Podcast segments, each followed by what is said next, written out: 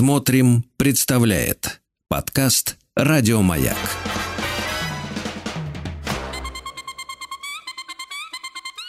Провокация. Добрый вечер. Добрый вечер. 17.10 суббота. И, в общем-то, мы с вами на волнах маяка.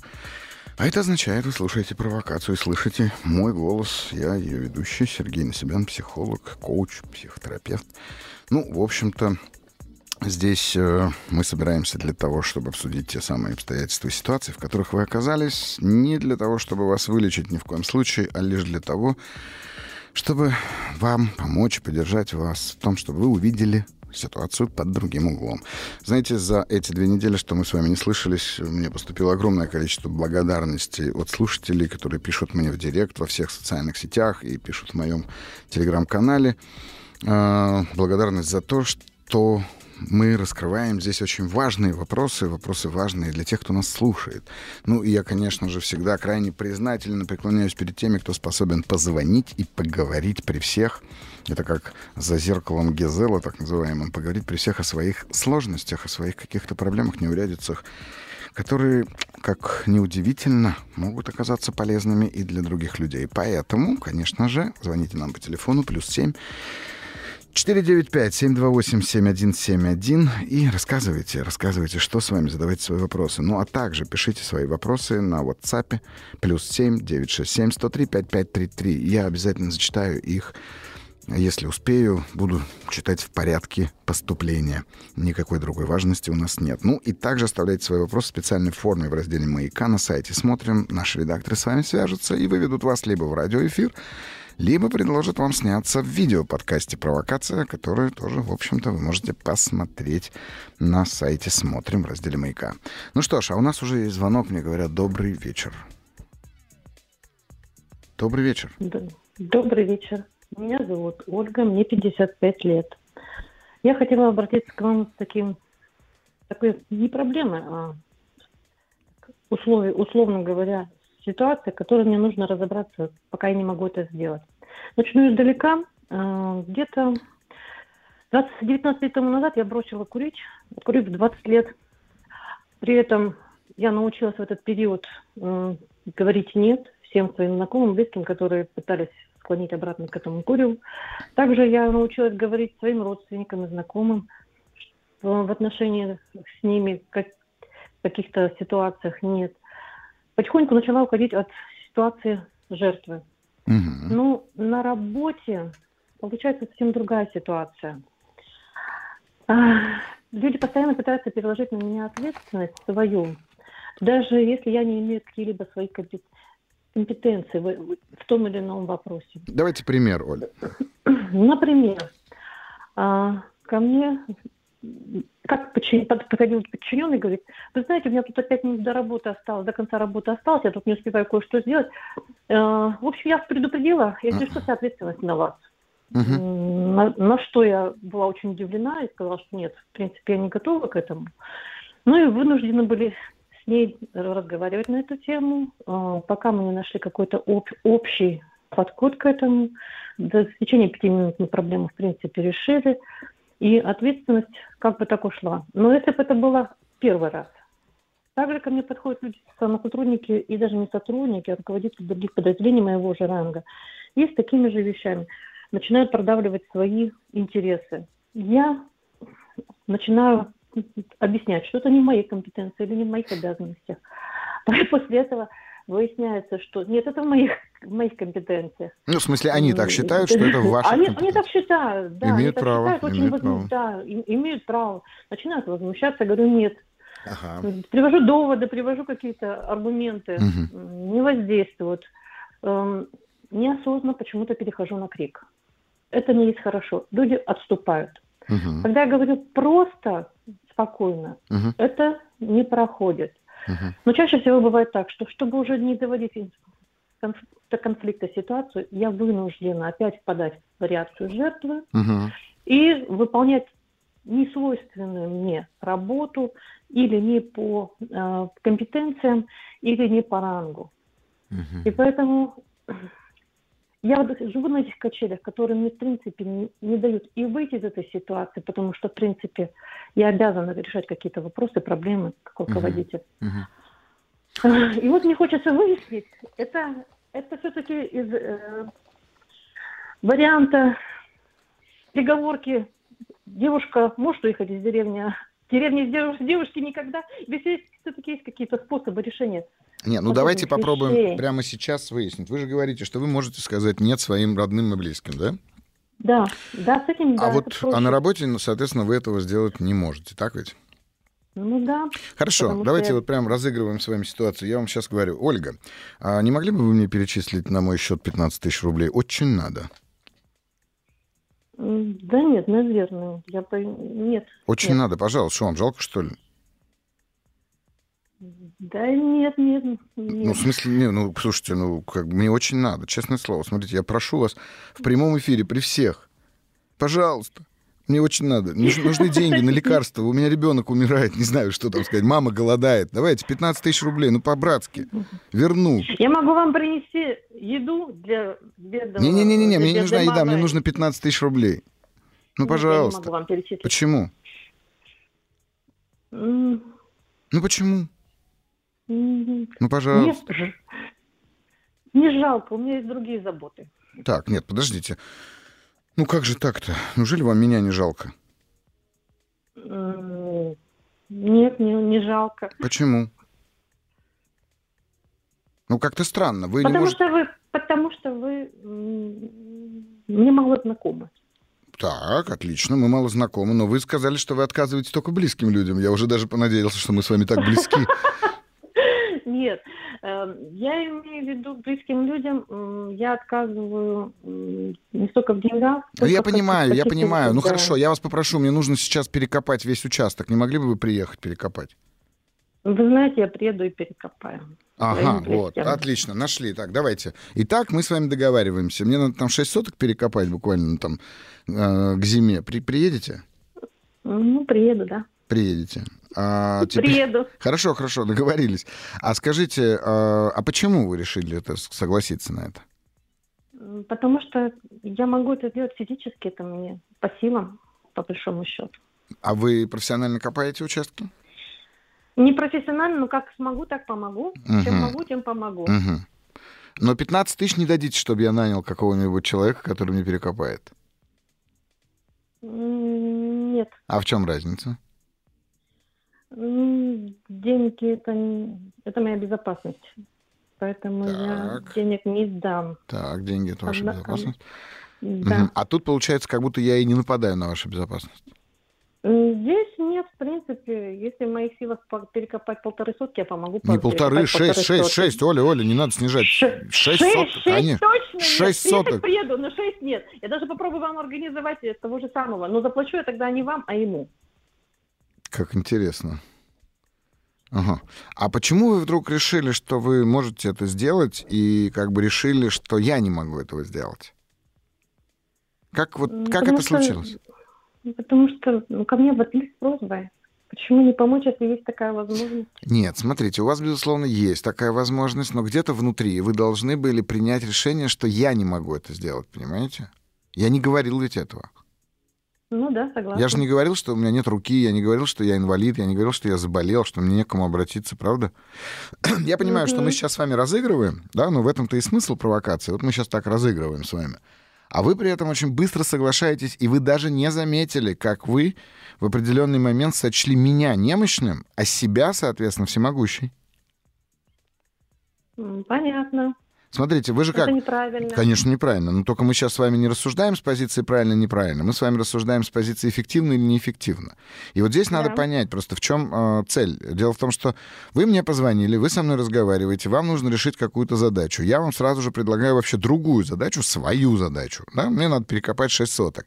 И вы в нее угу. включаетесь. Но вы проскочили вот этот момент, вот такую, ну, назовем это нейронной связью. Я сейчас как раз готовлюсь просто к лекции э, по методу... Э, господи, представляете, вылетело из головы. Бехтерева. По методу Бехтерева меня пригласили прочитать лекцию, и поэтому э, достаточно много сейчас думаю о том, как устроен наш мозг и вообще нервная система. Ну вот представьте себе, вы проскочили вот этот вот нейронный перешеек, в котором вы моментально оказались в позиции, что вы выше, а я ниже. То есть я вас, по сути, манипулируя вами, поставил в позицию, где вам показалось, что вы выше, чем я. Наверное. И значит, я вами управляю.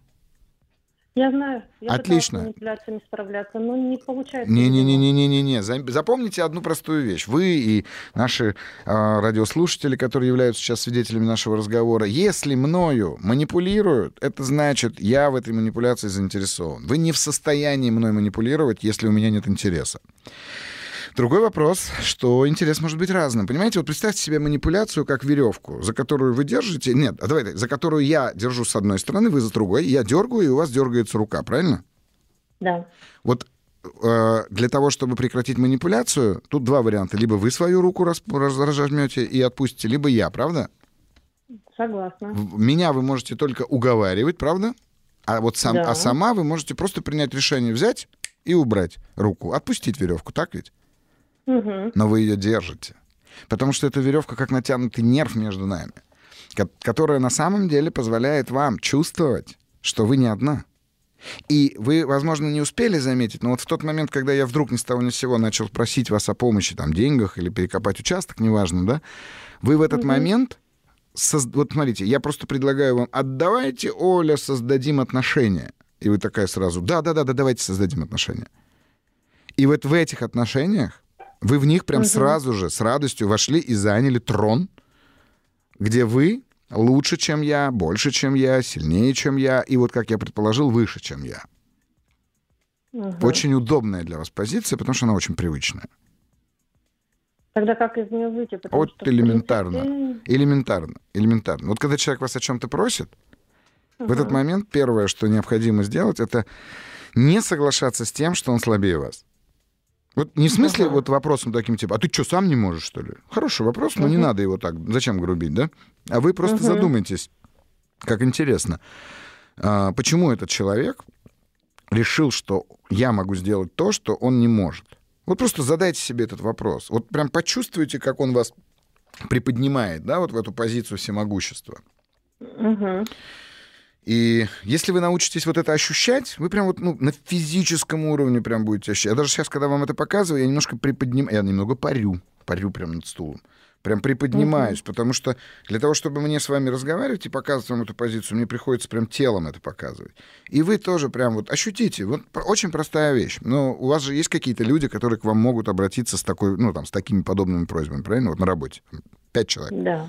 да. Вот вы за- э, в понедельник будете работать? Обязательно. Отлично. Вот вы же их видите? Они же у вас там где-то ходят?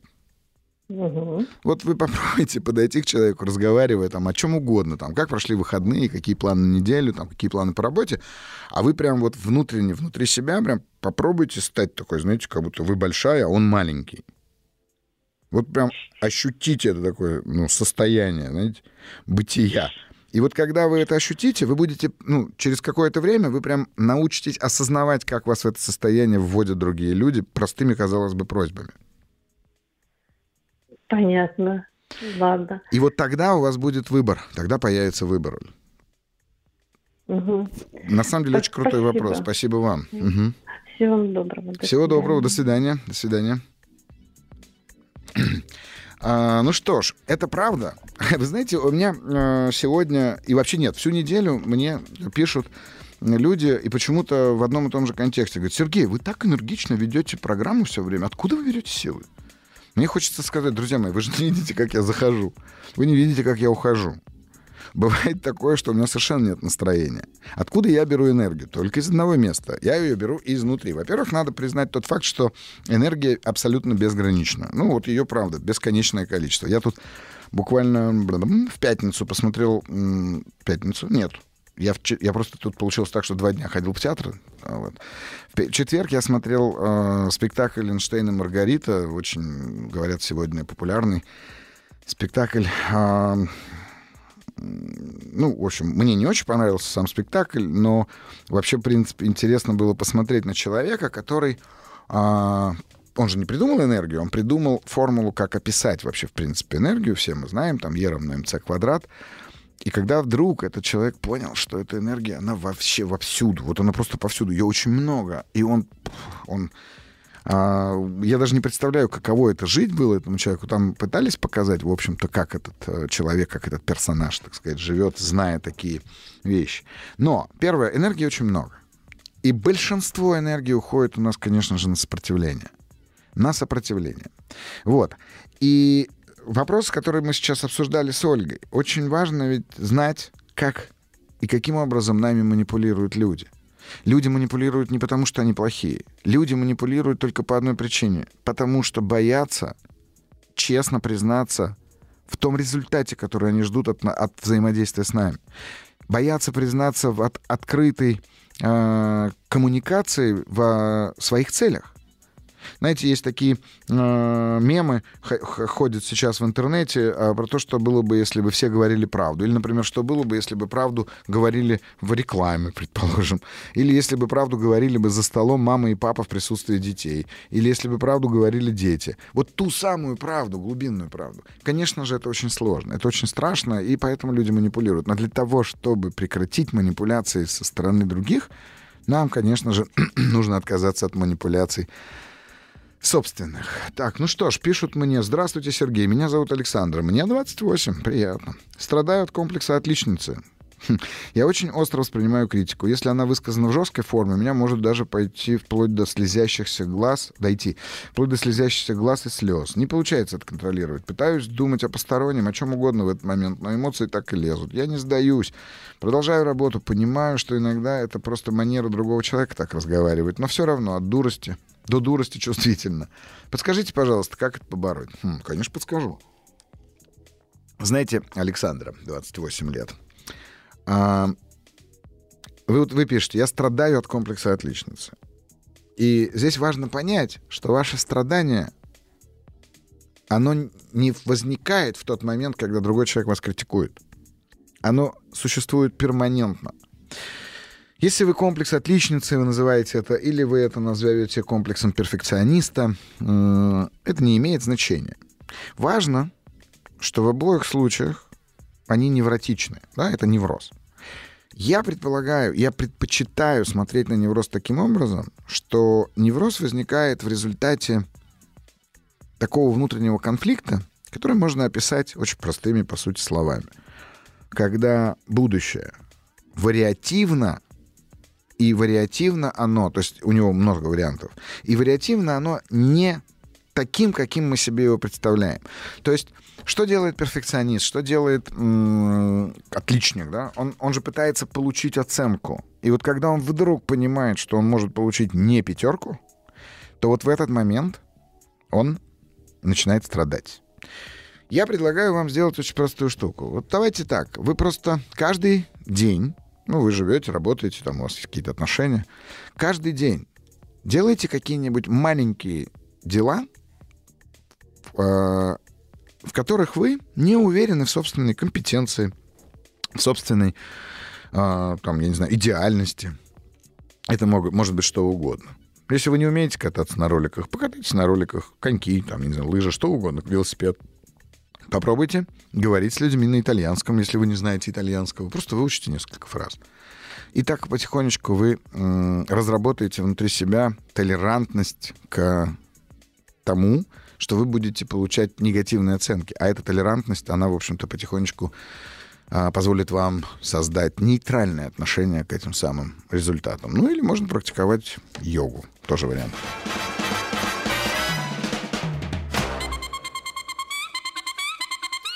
Провокация. Ну что ж, мы продолжаем. Это провокация на волнах маяка. И с вами я, Сергей Насибян, ее, ее ведущий. И я жду ваших звонков по номеру телефона плюс 7495 728 7171. Ну, а также пишите, пишите, как вот Александра по номеру плюс 7967 103 5533.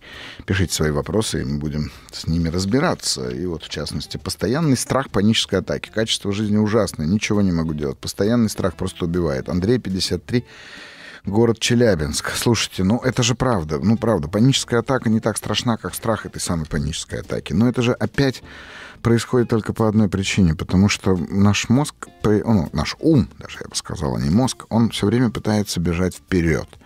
Он постоянно смотрит на то, а, где вы можете, так сказать, или хотите оказаться. Да? И мы так оттренировали свой ум, что мы его не умеем возвращать. Мы просто не умеем его возвращать в настоящее. Я понимаю, Андрей, что если вы пишете, что страдаете от этого уже очень давно, то наверняка испробовали уже огромное количество всяких терапевтических методов, и в частности дыхание, и, э, ну, и все остальное, но только, смотрите, во время панической атаки можно дышать. Ну, в смысле, дышать можно делать э, упражнения разные в уме, которые позволяют привести себя в чувство. Но я попробую дать вам только одну рекомендацию. Каждый раз, когда вы сталкиваетесь с этим самым чувством страха, что может случиться паническая атака, вы прямо в этот момент задайте себе вопрос, что происходит прямо сейчас. Ну, правда, это будет очень круто. Прямо сейчас. Или носите на руке, на запястье резинку, достаточно тугую. И каждый раз, когда у вас бывает этот страх, вы берете резинку, оттягиваете, отпускаете, и когда она бьет вас по запястью, вот попробуйте представить себе, что в этот момент внутри вашей руки она создает такой звук, который возникает при ударе, там, ну, я не знаю, по какому-то металлическому предмету, который такой длинный, знаете, бом. И старайтесь вот это ощущение внутри себя продлевать. Бом. Можно ударять себя, если нет резинки, ударять себя просто по бедру, по колену, по животу, по груди, неважно, так тихонечко. Но самое главное, попробовать вот это ощущение продлевать в теле. Надеюсь, ну, ваше тело точно вам поможет. Я надеюсь, что вы будете практиковать, потому что услышали. Ну что ж, у нас есть звонок. Добрый вечер. Здравствуйте. Здрасте. Э, я очень рада, что получила возможность выйти в эфир и поговорить с вами, Сергей. А я как рад. Представьтесь, пожалуйста. Меня зовут Нина. Ну все, теперь я еще Мне больше 41... рад. Мне 41 год. Угу. Я замужем живем в любви и согласии, двое детей. И угу. вот э, возникли вопросы по поводу взаимоотношений детей между собой и угу. нас как родителей с детьми. Э, значит, старшие дочери 15, угу. а сыну младшему 11. Так. Вот. Изначально они жили в одной комнате, потом дочь начала взрослеть, и постепенно своим поведением сделала так, что сын ушел из комнаты и сейчас живет в зале, зал проходной. Угу. Вот. Так как он бывает у друзей, э, видит, что они живут в своих комнатах, приходит, начинает мне плакаться. Мама, я хочу свою комнату. Вот. С мужем начинаю разговаривать, давай сделаем перепланировку в квартире. Он как бы против. Он говорит, зачем? В общем, это его капризы. Он может обойтись и без комнаты. Я, говорит, жил с братом, у нас была общая комната, вернее, даже толком-то и не было комнаты, они в зале жили. Угу. Вот. Я жила одна в семье, у меня была своя комната, поэтому я понимаю, что как это вот уединиться, там, закрыть дверь, побыть одной, свое пространство иметь. Угу. Вот. Ну, в общем, последний раз у нас был конфликт с супругом. Ну, как этот вот. конфликт с супругом выглядит? То есть вы говорите, надо ему сделать комнату, А супруг говорит, нет, не надо. Да, он говорит, нет, не надо. Вот. Но я думаю, что, может быть, сейчас, пока ему 11, и он как бы предподростковый, у него еще не проявляется вот этот подростковый, я не чувствую, он еще ребенок. А когда начнет взрослеть, я думаю, он начнет, ну, агрессию проявлять, и уже, ну, ему нужно будет уединение. Ну, потому что дочь, когда начала взрослеть, она uh-huh. уже стала закрываться в своей комнате, никого uh-huh. не пускать, там, требовать, чтобы стучали. Вот. Ну, в общем... Угу. Так, давайте попробуем разбираться. А что, как сказать, какую, какой результат нашего разговора вы ожидаете получить? Вот что вы хотите сегодня понять? Как быть? Как объяснить мужу, что надо сделать? Вот, э... Ну да, вот э, что может быть, если оставить все как есть, его вот без угу. комнаты оставить? Угу. Да, вот как бы несправедливо. У сестры есть комната, значит. Хотя она говорит, ну, комната наша общая, я же его не выгоняю. Ну, не выгоняет. Своим поведением она делает так, что он не хочет там с ней оставаться. Ну, естественно, сиблинги, ну, ну в смысле, да. брат с сестрой, это, в общем-то, люди, которые ну, не да. только любят, но и ненавидят друг друга. Вот, я еще вот про это потом задам вопрос, про вот эту агрессию. Ну, а чего? Вот давайте прям с нее-то и как раз и начнем. Ну, вот давайте, да. Я уверен, Вот, что младший э, брат любит свою сестру, а вот сестра подчас ведет себя Да, так, вот- что ненавидит вот, его. Вот, прям вот, вот, вот, вот вы всегда вот как-то в корень так раз зрите. Мгм. Получается, когда он родился даже, я сразу заметила э, ну, обиду у нее Мгм. На меня. Ну, то, что она как бы не ожидала. Она была центром да, семьи, а тут появился еще брат. Конечно. Да, э, вот. Так. И у нее вот сейчас агрессия проявляется в подростковом возрасте. Она может вот доводить его, вот, начать докапываться по мелочам, и в итоге доводит его до слез. Как бы, Мгм. вот. Как меня, как мне себя вести э, в этой ситуации? Я когда начинаю вмешиваться, в основном, я стою на сторону сына. Ну, то, как потому вижу, что вы а, защищаете младшего. ну да, младшего. и Я вижу, что ну, ей надо выбросить эту агрессию, да, она вот доводит его, пока не доведет, она сама не успокоится. Мгм. Еще от меня там тапком получит, если Мгм. полная разрядка тогда. Вот. Мгм. Как мне и мужу себя вести, когда мы видим, что она вот начинает до него докапываться, доводить его. Он же тоже сначала, он вообще не конфликтный такой, он всегда уходит от конфликтов, такой как бы дипломатичный. Э, Вот. Дальше-то, если он начнет быть подростком, он, мне кажется, начнет тоже агрессию проявлять. А кому? Вы же ему не родили другого. У него же нет младшего, кому можно было бы эту агрессию направлять. Если Ну, бы вы ему родили да. бы шестилетку, Ну, то он бы бы над на ним издевался. да. Все по иерархии идет. да, Конечно, вниз. конечно. Ну а как? Вот представьте Мгм. себе, что вы такая вот не семья людей, да, а вы такая стая обезьян. Ну, можете Да, себе да. представить, я надеюсь, не Мгм. оскорбитесь. Вот, э, у- как сказать, ученые в своих исследованиях уже давно доказали тот факт, что если, вот представьте себе, у вас там четыре обезьяны, ну, в смысле, вот представьте, вы смотрите на клетку, где четыре обезьяны. Вот большая обезьяна папа, условно говоря, поменьше обезьяна мама, мгм. потом поменьше, там, условно говоря, дочь, и совсем маленькая обезьянка — это сын. Вот, э, Мгм. ну, как они определяются, в общем-то, у, там, не знаю, бихевиористов, предположим, альфа, бета, дельта, там, гамма, да, А, предположим Мгм. так. Вот если а, мы начинаем проверять их, то, в общем-то, всегда альфа-самец — это такой высокотестостероновый самец. Ну, то есть у него много тестостерона, у него грудь больше, там, лапы больше, не знаю, и так далее. Он такой весь из себя Мгм. тестостероновый. Потом мы проверяем, и у всех по иерархии меньшее количество в процентном соотношении того самого тестостерона. Вот если мы а, э, второму, да, второму по иерархии, э, второй по иерархии обезьяне, то предположим, что это все самцы, э, Мгм. сделаем укол и увеличим его уровень тестостерона до размера больше, чем у первого, он все равно не будет Мгм. нападать на первого, он просто будет еще больше издеваться над третьим. Мгм.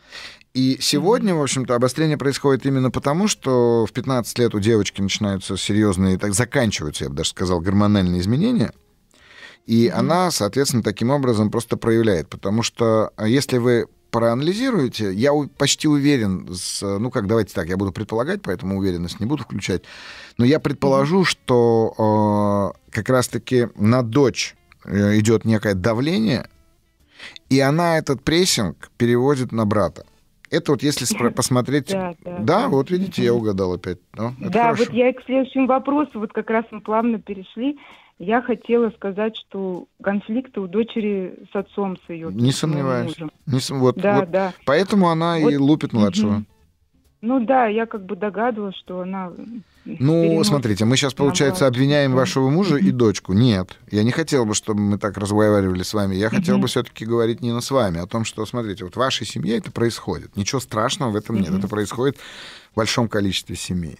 Но ш- где вы можете повлиять? Вы действительно можете немножко снизить Да. э, вот Хочу этот конфликт. помочь. Конечно. Мгм. И разговаривать с мужем, безусловно, не о том, нужно ли брату, ну, в смысле, сыну, нужно ли делать отдельную комнату или нет, а попробовать поговорить с ним Мгм. именно в контексте того, чтобы, ну, он, может быть, попроще, скажем так, да, там, кон- конфликтовал или поменьше конфликтовал, не давил на нее. Потому что я Мгм. предполагаю, что 15 папа достаточно напуган ее пубертатом, папа не знает, как себя с ней вести, папа хочет, Мгм. чтобы она была нормальным человеком, из-за чего давление увеличивается. Мгм.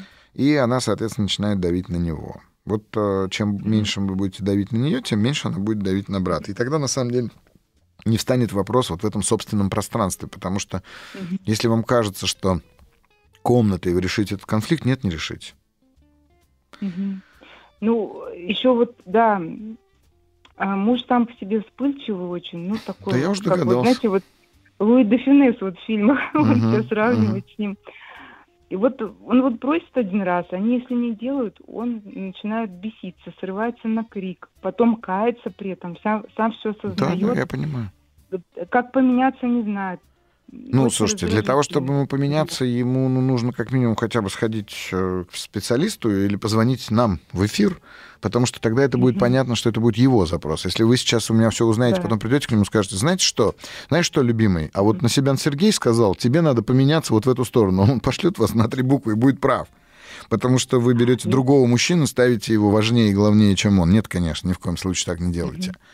А, Ну, по- попробуйте поговорить. Попробуйте поговорить, что вот я поговорил, и мне сказали вот так. Поэкспериментируйте, но вдруг я где-то ошибся. А вот а вдруг мой эксперимент, предложенный вам, окажется верным. И тогда вы увидите, где вы можете изменить эту ситуацию. Сергей, просто он в курсе, что я звоню Отлично. и буду этот вопрос тоже задавать, да. Он говорит, ну я бы сам сходил к психологу, но это, знаете как, вот надо идти уже к проверенному, чтобы помогло. Он так-то вообще читает книги по личностному А, росту. а откуда вы Может мне звоните? Какой город? Да, Магнитогорск. Магнитогорск. Ну, к сожалению, в Магнитогорске я вам не порекомендую специалиста, но если вы мне напишите у меня в канале, ну, в телеграм-канале, я вам точно порекомендую, к какому специалисту надо сходить. Может быть, не персонально, но, по крайней мере, в направлении какому. А если уж книжки по личностному росту читает, то, в общем-то, я считаю себя вполне специалистом по личностному росту в этом смысле и скажу, в какую сторону посмотреть. А сейчас не подскажете, какие-то книги, может, есть по агрессии? Вот Ну, смотрите, есть? я бы в первую очередь вообще, в принципе, для вас и для него, и для всех наших слушателей в таких ситуациях порекомендовал бы вам почитать книжку, которая называется «Удивите сейчас. Секс и власть у приматов». Так. Вот поверьте, почитайте. Это книжка, которая была написана на основании 35-летнего наблюдения. Ну вот я рекомендую эту книжку. Правда, она не совсем о психологии и даже совсем не о личностном росте. Она про то, как эта иерархия выстроена у приматов, а мы с вами приматы, так или иначе. И это, возможно, очень поможет. Ну, мне помогло в свое время.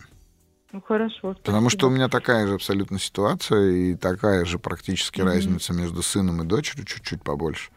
И, конечно же, стоял вопрос и о том, у кого какая комната, и кто где спит, там, и Мгм. так далее. То есть это все, да, но это все очень бытовые вопросы, которые никак не повлияют на взросление вашего ребенка и детей. Мгм. А вот э, проблема ту, которую мы обсудили, она, конечно, может повлиять, поэтому поговорите. Мгм. А вот еще такой вопрос. Когда дети остаются одни, например, без нас, то дочь должна на себя брать роль старшей и командовать? Или сын достаточно старше, ну, взрослый уже? Они без вас разберутся в этом. А, то есть вот так вот. Да, ваш сын достаточно уже взрослый для того, чтобы не вешать на не- за него ответственность на дочь, но Мгм. она ее либо возьмет, либо нет. То есть э, вот здесь как раз-таки э, я не рекомендую, если это не принято было изначально, знаете, как вот есть семьи такие, в которых иерархия в том числе выстроена качестве обязательств, да, что вот ты старшая, поэтому ты Мгм. должна ему там, я не знаю, готовить, кормить, поить, там еще что-то, а ты Мгм. должен ее, соответственно, слушаться. Вот же самое сложное. Мгм. Она, может быть, и рада была ага. бы. Но она, боюсь, с радостью возьмет на себя ответственность при условии, если вы ей дадите плетку. То есть разрешение Мгм. его бить, например, да? Мгм, мгм. Вот, а вот он не хочет с ней, э, ну, не хочет и все. Скажите, а вот у вас э, есть сестры мгм. или братья, младшие или старшие в вашей родительской семье? Нет, вот дело в том, что я одна росла. А, а муж? А муж у него младший брат, 7 лет разницы. Мгм. Ну, хорошо. То есть вот он был, по сути, на позиции вашей дочери. Да. Так. да. И он говорит, у нас не было никаких комнат, мы жили все там в одной комнате, спали на полу, как Тетрис. Ну, ус- условно. Так? Ну, да не, была двухкомнатная квартира, получается, они с братом обитали в зале. Ну да. Я понимаю. Ну, и была еще вторая комната, ну, тоже как бы там А его отношения с спали. Но она- братом сейчас какие? Ну, дружеские. Мгм. У брата сейчас семья, трое детей, они Мгм. в другом Ну, городе. то есть они живут. дружат. Ну, ну да, мы, ну, как бы на расстоянии. Ну, понятно. Встречаемся, когда нормальное общение. Да, думаю, что и ваши на расстоянии, так сказать, будут.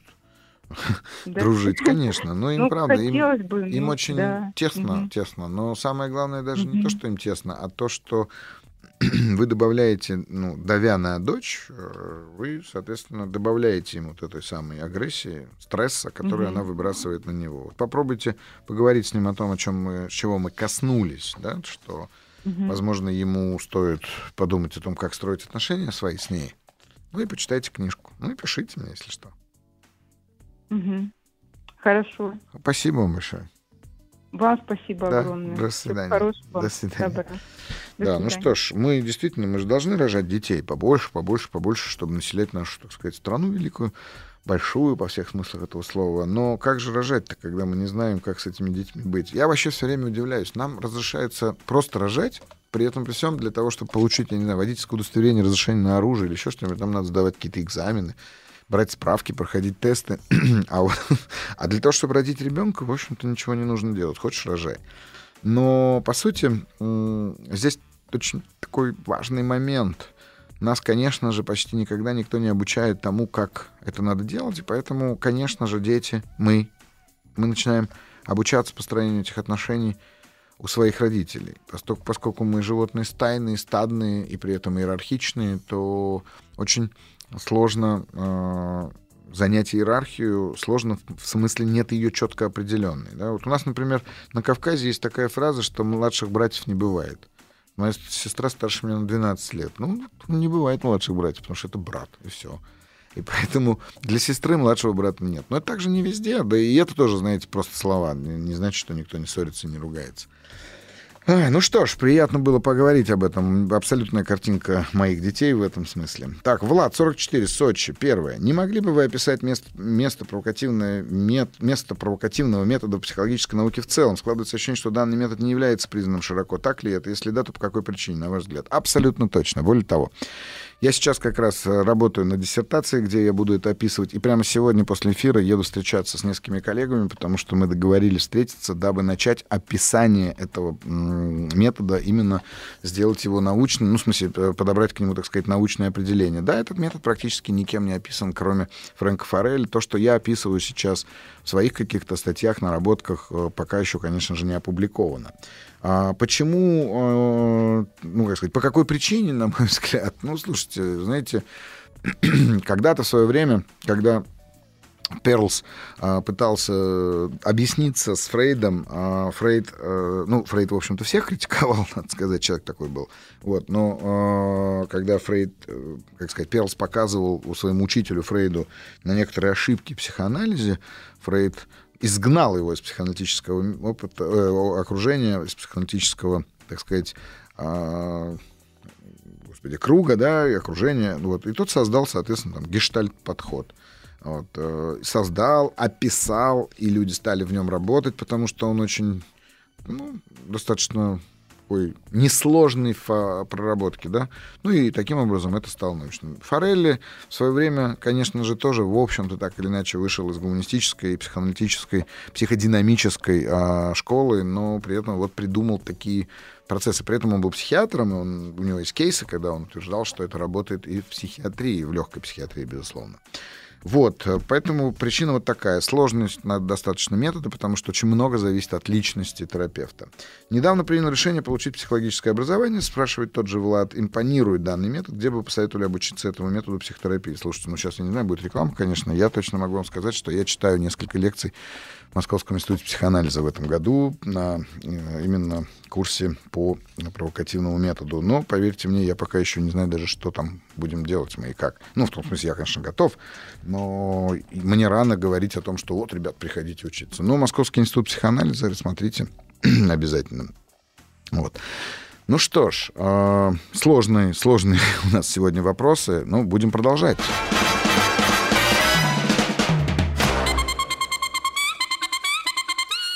Провокация.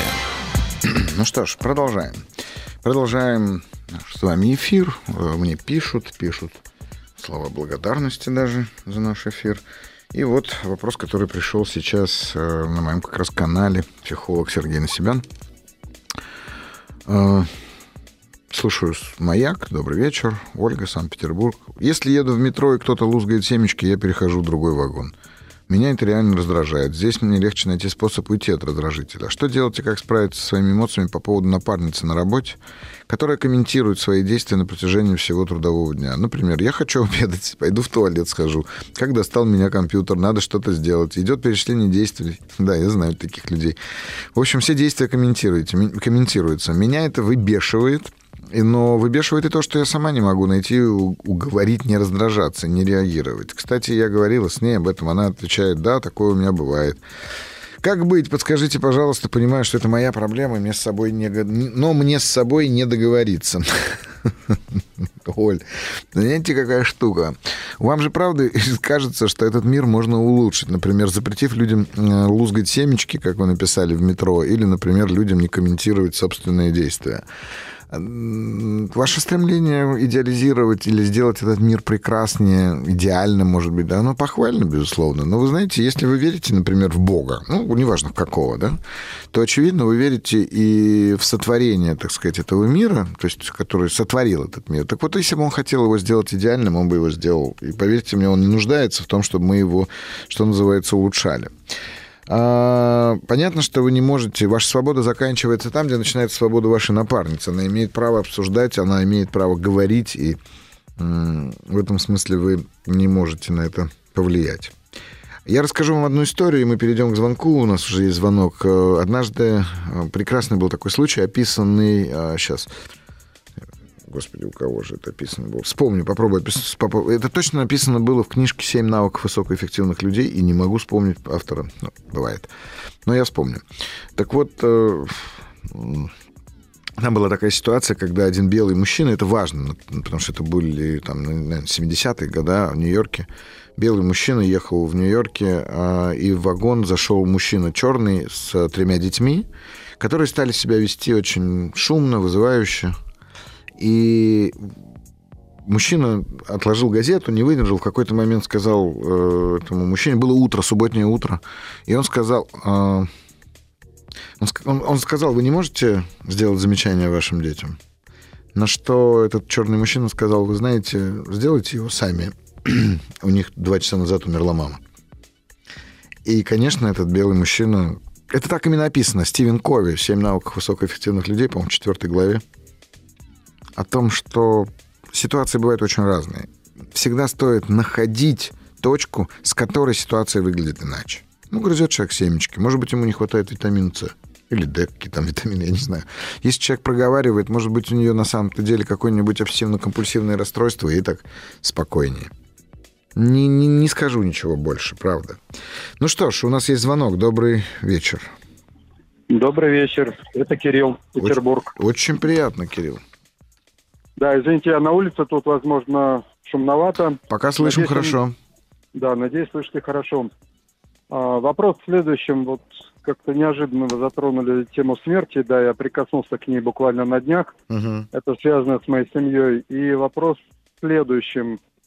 Вот э, в итоге э, по жизни, получается, очень четко чувствуешь э, то, что является негативом, критерии там жертвы и так далее и тому подобное. То есть э, поведение жертвы, э, поведение обиженного, оно очень ярко, оно понимаемо, оно привычно, оно осознаваемо. При проработке цели, задачи, поведения, там, ситуации в будущем, эти критерии, они размыты, они не прочувствуются, понимаю, я понимаю их головой, но нет э, осознавания, что вот это мое, нет присоединения к этому. Как э, быть вот с этой ситуацией, как к этому прикоснуться, чтобы на самом деле отпустить то, что было только что, вот э, совсем неприятная ситуация, и наоборот, соответственно, идти дальше. Угу. А, что ж, Кирилл, давайте, знаете, я позволю сейчас процитировать сам себя, не хухры-мухры. Буквально неделю назад во всех своих социальных сетях, и в том числе в этом самом телеграм-канале, я опубликовал вот такой пост – а, мне пришла в голову такая мысль, я летел как раз в Казань в самолете, и мне пришла такая мысль, что мы путаем отсутствие доказательства с доказательством отсутствия. А, самый простой пример – это феномен Бога. Так как мы все выходим на, из какой-то советской, из светской школы, самое главное, она сама по себе построена на атеистической теории происхождения человека – то, считая себя образованными, мы требуем доказательств тому, что Бог есть. Покажите. Вот мой сын мне время говорит, покажите мне Бога, и я поверю. И вот эти вот варианты, что типа, а видишь ли ты воздух, ну, как бы ему не подходит. Видишь ли ты свой ум, ему не подходит. Ну вот, и, соответственно, если нам его не представляют, то мы говорим, что его, значит, и нет. И после мы все как-то с этим справляемся, и каждый приходит к Богу своим путем, там, и становится атеистом, гностиком, философом, неважно. Наши убеждения строятся на логике, которая когда-то очень здорово описал Аристотель. Ну, можно просто почитать, если это надо. Но дело в том, что материалистам и реалистам очень трудно себе представить идею о том, что мы часть вот этого бескрайнего мира, и не просто часть, как обрывок фотографии, хранящий в себе там одну тысячную часть информации, если фотографию на тысячу частей разрезать, и вот во мне... А мы на самом деле кусочек голограммы, хранящий всю информацию об объекте в себе. И вот смотрите теперь, я правда цитирую себя в этом смысле. А, дело в том, что если вы начинаете думать о цели, которая выходит за рамки ваших возможностей, за границы ваших возможностей, то вы в этот момент не видите себя в этом пространстве. Это факт. Потому что в вашем будущем нет вас. Вот в чем дело. Вот такой, каким вы себя сейчас воспринимаетесь, вы останетесь в этой реальности, то бишь в прошлом. И для того, чтобы научиться переключаться, нужно начинать все-таки с очень маленьких, маленьких вещей. Давайте посмотрим так. Вот, например, что вы могли бы сделать через неделю, что, еще раз говорю, выходит за границы ваших возможностей?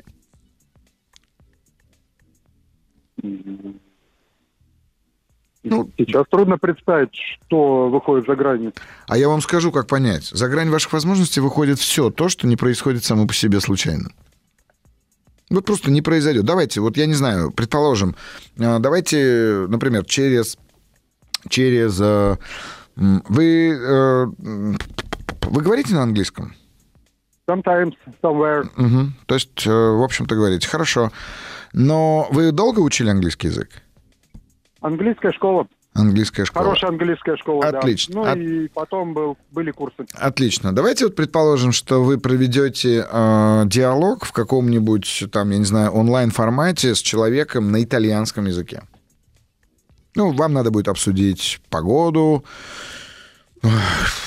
не надо говорить там об экономической, политической ситуации, ну вот просто погоду, там, я не знаю, вашу жизнь. Э, представьте себе, вот я сейчас вам предлагаю сделать это в следующую субботу. Что вы чувствуете? Да ничего не чувствую, итальянский не мое. А, нет, это чувство. Вы мне сейчас выдали ее в виде мысли, но это чувство. Что значит не ваше? Ну, потому что я не смогу ничего обсудить. Не, подождите, у вас целая неделя на то, чтобы рассказать. Вы что? Ну, вы же можете заучить, в конце концов, это? А, я не буду этим заниматься. Это для меня, вот в данном случае, это притянуто за уши. Абсолютно. Мы же сейчас с вами, вы же мне не сказали, какую цель вы хотите поставить, поэтому мне приходится придумывать. Для того, чтобы хотя бы на ее примере показать вам ответ на ваш вопрос.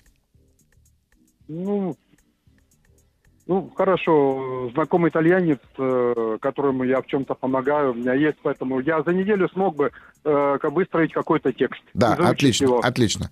Итак, вам надо поговорить через неделю с этим итальянцем, предположим, да? Вы же понимаете, что это, ну, как сказать, задействует э, определенный а, я не знаю, слои вашего мозга, правда? А это задействует ваше время, так ведь? Это, это, то есть этому нужно посвятить некоторое количество ресурсов, согласны? С этим согласен. Согласны, отлично. И у вас внутри возникает сопротивление этому, вот, которое выразилось во фразе «ничего не чувствую, потому что итальянский не мое». Вот если бы вы мне такое предложили, я бы, например, точно скажу вам, испугался бы. Но вы не испугались, окей, предположим. Ну, как минимум не распознали это. Может быть, абсолютно. Ну, просто это индифферентная абсолютно ситуация для меня. Ну, еще раз говорю, вы не предложили своей. Теперь смотрите, а, я задам вам очень такой интересный вопрос. Кирилл, каким вам надо быть, чтобы через неделю поговорить с человеком на итальянском языке? Заинтересованным, естественно. Отлично. Отлично. То есть вы должны найти внутри себя то, что вас вдохновляет в этом разговоре, правда? И, возможно, если этот разговор вы бы выбрали провести с какой-нибудь красивой женщиной на итальянском языке, у вас было бы гораздо больше бы заинтересованности, гораздо больше бы вдохновения. Знаете, как и в одном фильме, э, я не могу в бельдяшке, я женат. Я понимаю, я понимаю. Я не предлагаю вам ничего, кроме разговора. Но обратите внимание, вдохновение, Кирилл. Вот к чему я веду. Это я уже понял. А если у вас нет вдохновения, то вы бросите, как только вы столкнетесь как раз вот с этими самыми границами. А так вдохновение вот... — это всегда знание ответа на вопрос «ради чего?». Не просто поставленная цель, а ради чего? Что изменится в моей жизни? Что изменится в моей семье? Что изменится в моих отношениях с моими близкими? Что изменится вообще в принципе вот в моей жизни, когда я достигну той или иной цели? Вот как выходит из этого обстоятельства, из этой ситуации? Ну, ради чего пока непонятно, хотя уже интересно, потому что... Итальянский точно непонятно, потому что это не ваша цель, а мною навязанная вам в разговоре. А придумайте свою. Я понял. Не берите больших, но обязательно, когда вы ставите перед собой цель, обязательно задайте себе вопрос, так сказать, окружив эту цель, описав эту цель именно словами, ответами на вопрос, чего ради я буду это делать. И тогда вы увидите совсем другое состояние, потому что вы таким образом начнете тренировать свое, так сказать, вдохновение. Да, чтобы что? Чтобы что? Чтобы вот как раз ставить перед собой да. цели и вылезать из этой, э, под, да. так сказать, жертвенной позиции, о которой вы говорите. Ну, это да, это наследственное, к сожалению. Мы все в наследство получили жертвенность. Мы все получили, поверьте. Абсолютно все. Вот. Я понял, спасибо. Поэтому это и будет качественно новое состояние, о котором вы говорите. Пробуйте, тренируйтесь и, соответственно, звоните и пишите. Что ж, спасибо. Спасибо. Спасибо. Всего да, доброго. друзья мои, подписывайтесь, правда, очень много интересного в своем телеграм-канале я пишу, в смысле, это интересно мне, но, говорят, некоторым тоже интересно это читать. Ну и также, конечно же, звоните нам по номеру телефона плюс 7495-728-7171. Я с радостью послушаю вас и с радостью с вами поговорю. Может быть, даже смогу ответить на какой-нибудь вопрос. Также пишите нам WhatsApp и Viber плюс 7 967 103 5533. Пишите свои вопросы, я обязательно на них отвечу. Пишите их также мне в директах, в личных сообщениях в Телеграме. Ну и, конечно же, оставляйте свои вопросы в специальной форме в разделе «Маяка» на сайте «Смотрим». А наши редакторы будут с вами связываться и будут вам предлагать разные варианты. Выйти в эфир или, например, записать э, видео, подкаст с, э, со мной, который также называется «Провокация», и его можно посмотреть в разделе «Маяка» на сайте «Смотрим». А, с вами Сергей Насибян. Это «Провокация на маяке». Татьяна пишет нам. Добрый день. Мне 32 года, замужем 2,5 года. В последнее время мужа все чаще и чаще... От мужа все чаще и чаще стало получать упреки а, что я делаю что-то не так. Он часто стал раздражаться. Мне в спорах легче согласиться с ним, Потому что мои попытки отстоять свою точку зрения воспринимаются в штыки. Доказательства своей правоты в споре отнимают у меня кучу нервов и сил. У него всегда есть на все свое мнение, которое с его точки зрения неоспоримо. Мое мнение обесценивается. В итоге он всегда прав, переворачивает таким образом, что я оказываюсь неправа. Причем и возразить его доводом у меня не получается. Мне приходится признать поражение, и я извиняюсь. После этого у меня появляется чувство вины и бессилия. Вы всегда должно... Все всегда должно быть так, как хочет он. Мои желания игнорируются, переносятся на второй план. Последнее время я понимаю, что с каждым разом мне становится все сложнее с ним о чем-то договариваться. Сам муж находится под большим влиянием и контролем матери, которая вырастила его одна. Как мне отстаивать свое мнение, с которым совершенно не считается ни муж, ни свекровь?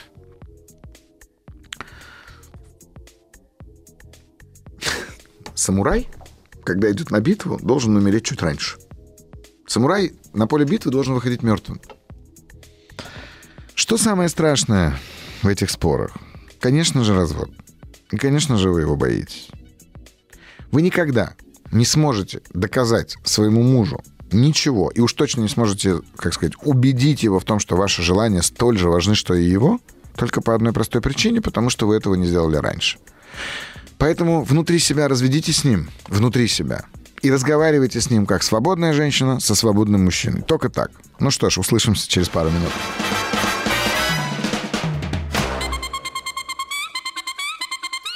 Провокация.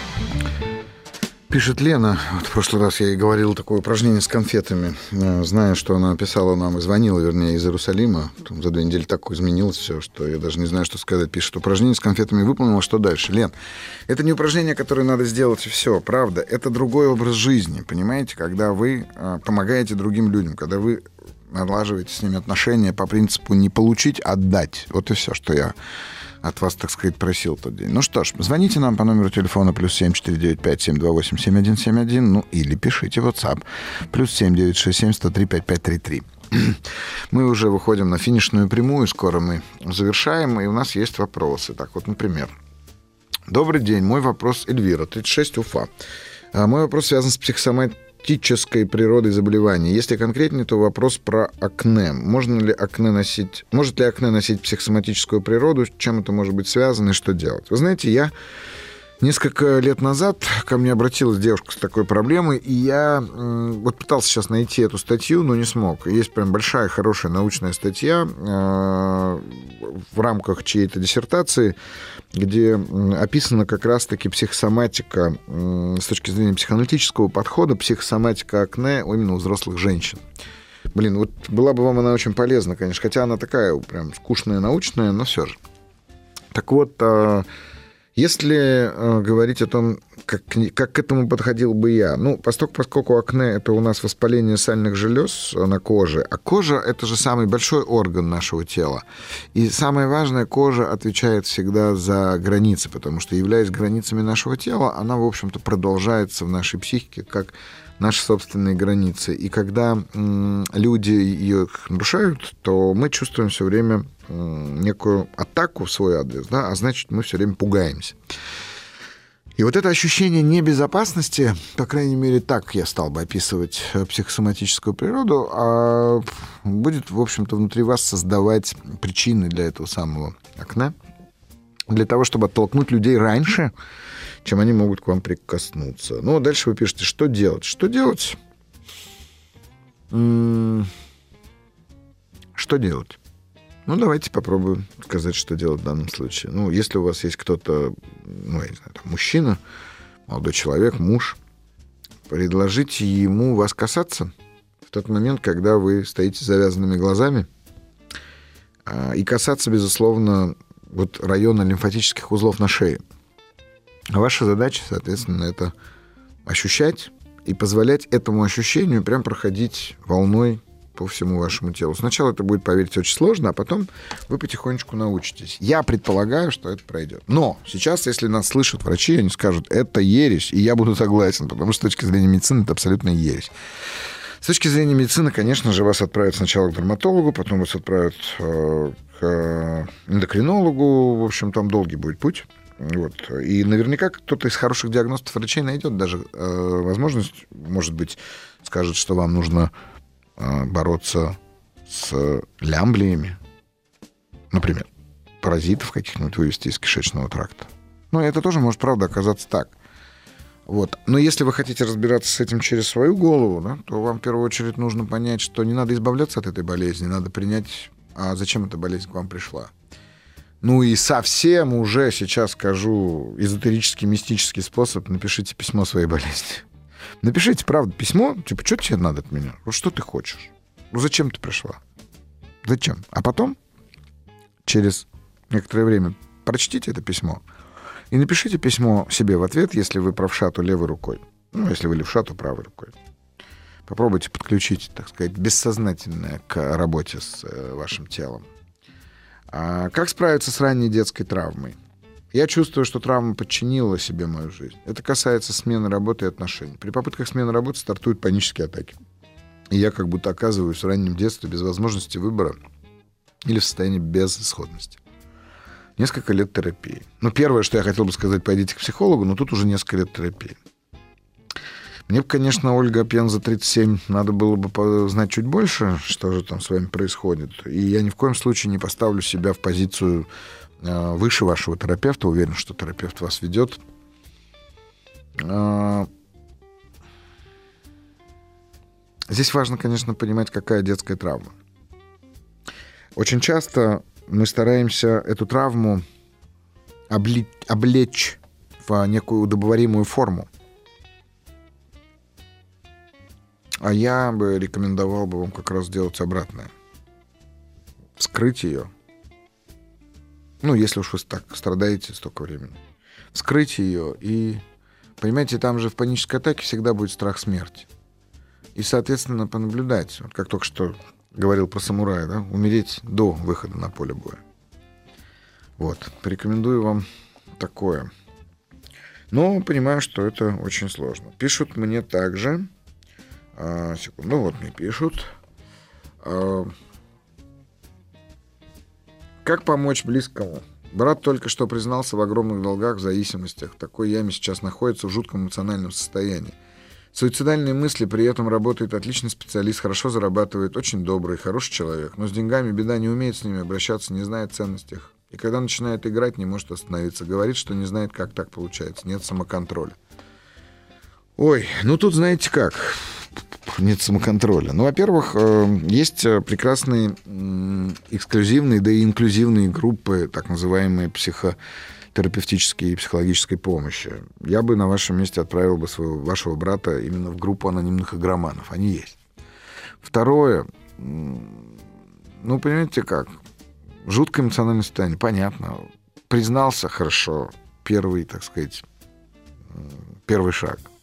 Но, читая ваше сообщение, я вижу и чувствую, что вам становится его жалко. А вот это вот самое главное, чего не делать надо. Ну, чего не надо делать. Не жалейте, правда. Достаточно жесткие условия должны быть, очень жесткие договоренности. Очень жесткие. И поэтому, если вы ему хотите помочь, нужно прям выстроить очень жесткие правила ваших общения и коммуникации. Ну вот. А, пишут вот мне. Спасибо за ответ. Я не против семечек разговоров. Это меньшее, что может быть. С семечками я могу решить вопрос, перейдя в другой вагон и больше не реагировать. А в общем кабинете говорящей с собой напарницы мне не придумать, как им раздражаться. Пусть себе говорит, если ей хорошо от этого. Я не смогу. Я для себя не могу найти выход. Себя уговорить, не реагировать. Может, самой начать комментировать свои действия. Смайлики. Тоже прекрасно, но я сказал вам немножко другое. Я сказал, попробуйте чувства другие включить. Попробуйте включить чуть больше сострадания к ней. Вот попробуйте себе представить, что правда у нее обсессивно-компульсивное расстройство, и таким образом она себя успокаивает. И, может быть, вам правда станет в этом смысле... Ну, вы станете милосерднее, вы станете менее требовательны к ней. Возможно, вы найдете какой-то способ, когда вы поймете, что совсем по-другому можно разговаривать. Знаете, э, есть, есть какие-то есть фразы, которые в обычной жизни э, звучат очень банально, да? Ну, например, там вы отправляете человеку в ответ на его звонок смс-ку из э, не, не, не глядя из шаблонов, там типа не могу говорить. Ну, ничего такого же, правда. А вдруг на той стороне нужна помощь? А вдруг на той стороне человек, правда, погибает? Отправите вы ему такую смс Или вы все-таки бросите то, что вы делаете, и ответите? Как только мы больше вводных себе даем про других людей, мы начинаем совсем по-другому видеть это. Я поэтому вам предлагаю немножко по-другому на это посмотреть. Это не просто, я знаю. Мы сейчас с вами являемся свидетелями огромного количества конфликтов, внутри которого каждый человек стоит на позиции собственной правоты, знания о другом. А если предположить, что все не так? Если предположить, что мы не знаем другого человека. И там может открыться совсем другая истина. Валерия, 33, Липецк. Здравствуйте. Переехал из другого города, в котором не было друзей. В новый город по работе. Сейчас есть острое ощущение одиночества. Прошлого, прошло полгода с переезда. Как помочь себе? Благодарю. Интересно. Переехал из другого города, в котором не было друзей. В новый город. В новом городе тоже нет друзей но есть одиночество. А почему его не было в старом городе? Что такое было в старом городе, что вы не ощущали это одиночество? Возможно, в старом городе вы что-то делали такое, что вам позволяло не ощущать это одиночество. Быть может быть, в какой-то степени его анальгировать. Если вы спрашиваете у меня, как помочь себе, я вам точно скажу, что больше внимания нужно уделять самой себе. Посмотрите, что вы можете делать сегодня – что было бы проявлением вашего внимания к собственной персоне. Внимания, вот именно внимания, не эгоистичности, не эгоизма, а именно внимания. И, быть может, вы начнете там, не знаю, бегать по утрам, закаляться, заниматься йогой, делать зарядку. И как можно больше, как можно больше проводите время там, где есть люди. Ну, где есть, существует понятие групповой динамики. Это может быть занятие в спортзале, это могут быть занятия йогой, это растяжка, там, я не знаю, в конце концов, есть огромное количество э, всяких групп э, по кино, ну, много чего. Ну, прям много чего. Вот мне Ольга пишет. Сергей, супер, спасибо, услышал ответ, поняла, что надо сделать. Вы реально самый-самый наш психолог-психотерапевт. Это мне приятно. Не вот это вот психолог, которого мы заслужили. Хотя мне это приятно, честно говоря. Спасибо вам, Оль, что вы услышали. А, Иван, 37 лет, Ростов-на-Дону. Добрый день, Сергей. Вы в последней передаче разбирали случай, когда жена выступает в роли ребенка, а муж в роли взрослого. А как быть, когда жена и правда в быту прям очень неорганизована, масса проблем возникает? Они вроде бы безобидные сами по себе, но из-за них трудно что-то планировать, масса неудобств возникает.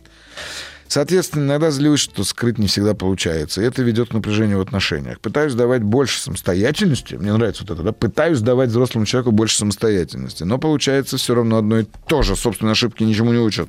Единственный вариант просто это принять. А как прокачать эту способность? Почему единственное принять? Можно ее выгнать. Можно выгнать жену. Или самому идти, в конце концов. Можно даже новую найти. Такой вариант тоже есть.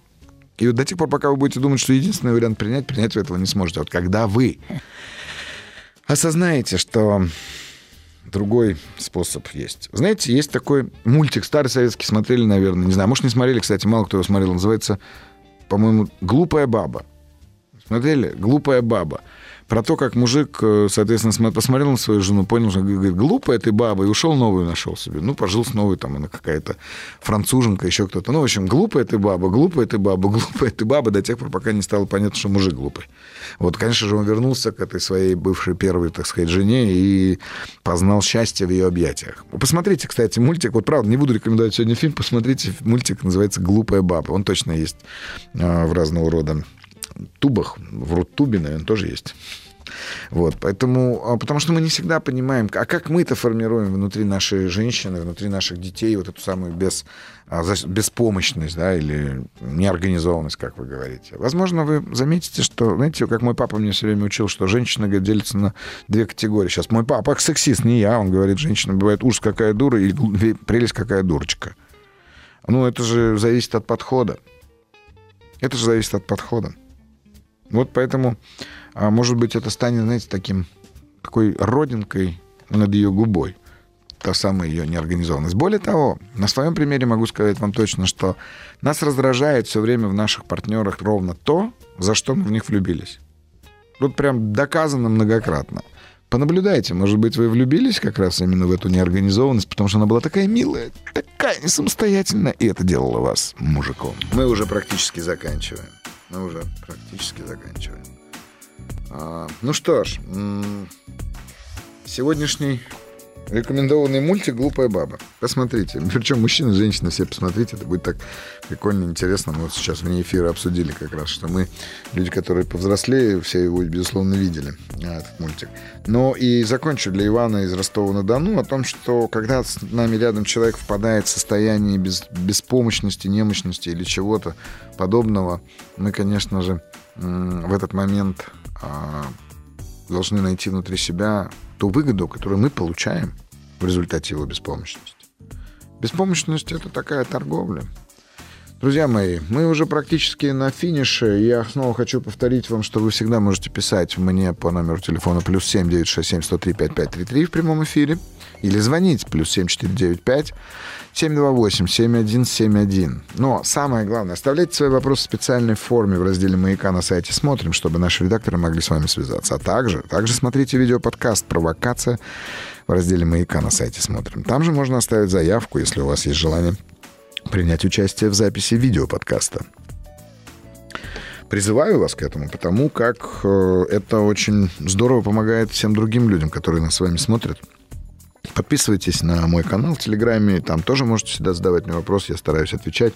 Самое главное, пожалуйста, там не давайте советов друг другу, это вот важно. Хотя очень всегда хочется дать совет какому-нибудь человеку. Сергей, здравствуйте. Вот, э, Дарья, 25 лет, новороссийск. У меня возникают панические атаки, возникают мысли, что я могу потерять сознание. Подскажите, пожалуйста, как с этим бороться? Вот первое, что я вам скажу, Даш, не надо с этим бороться.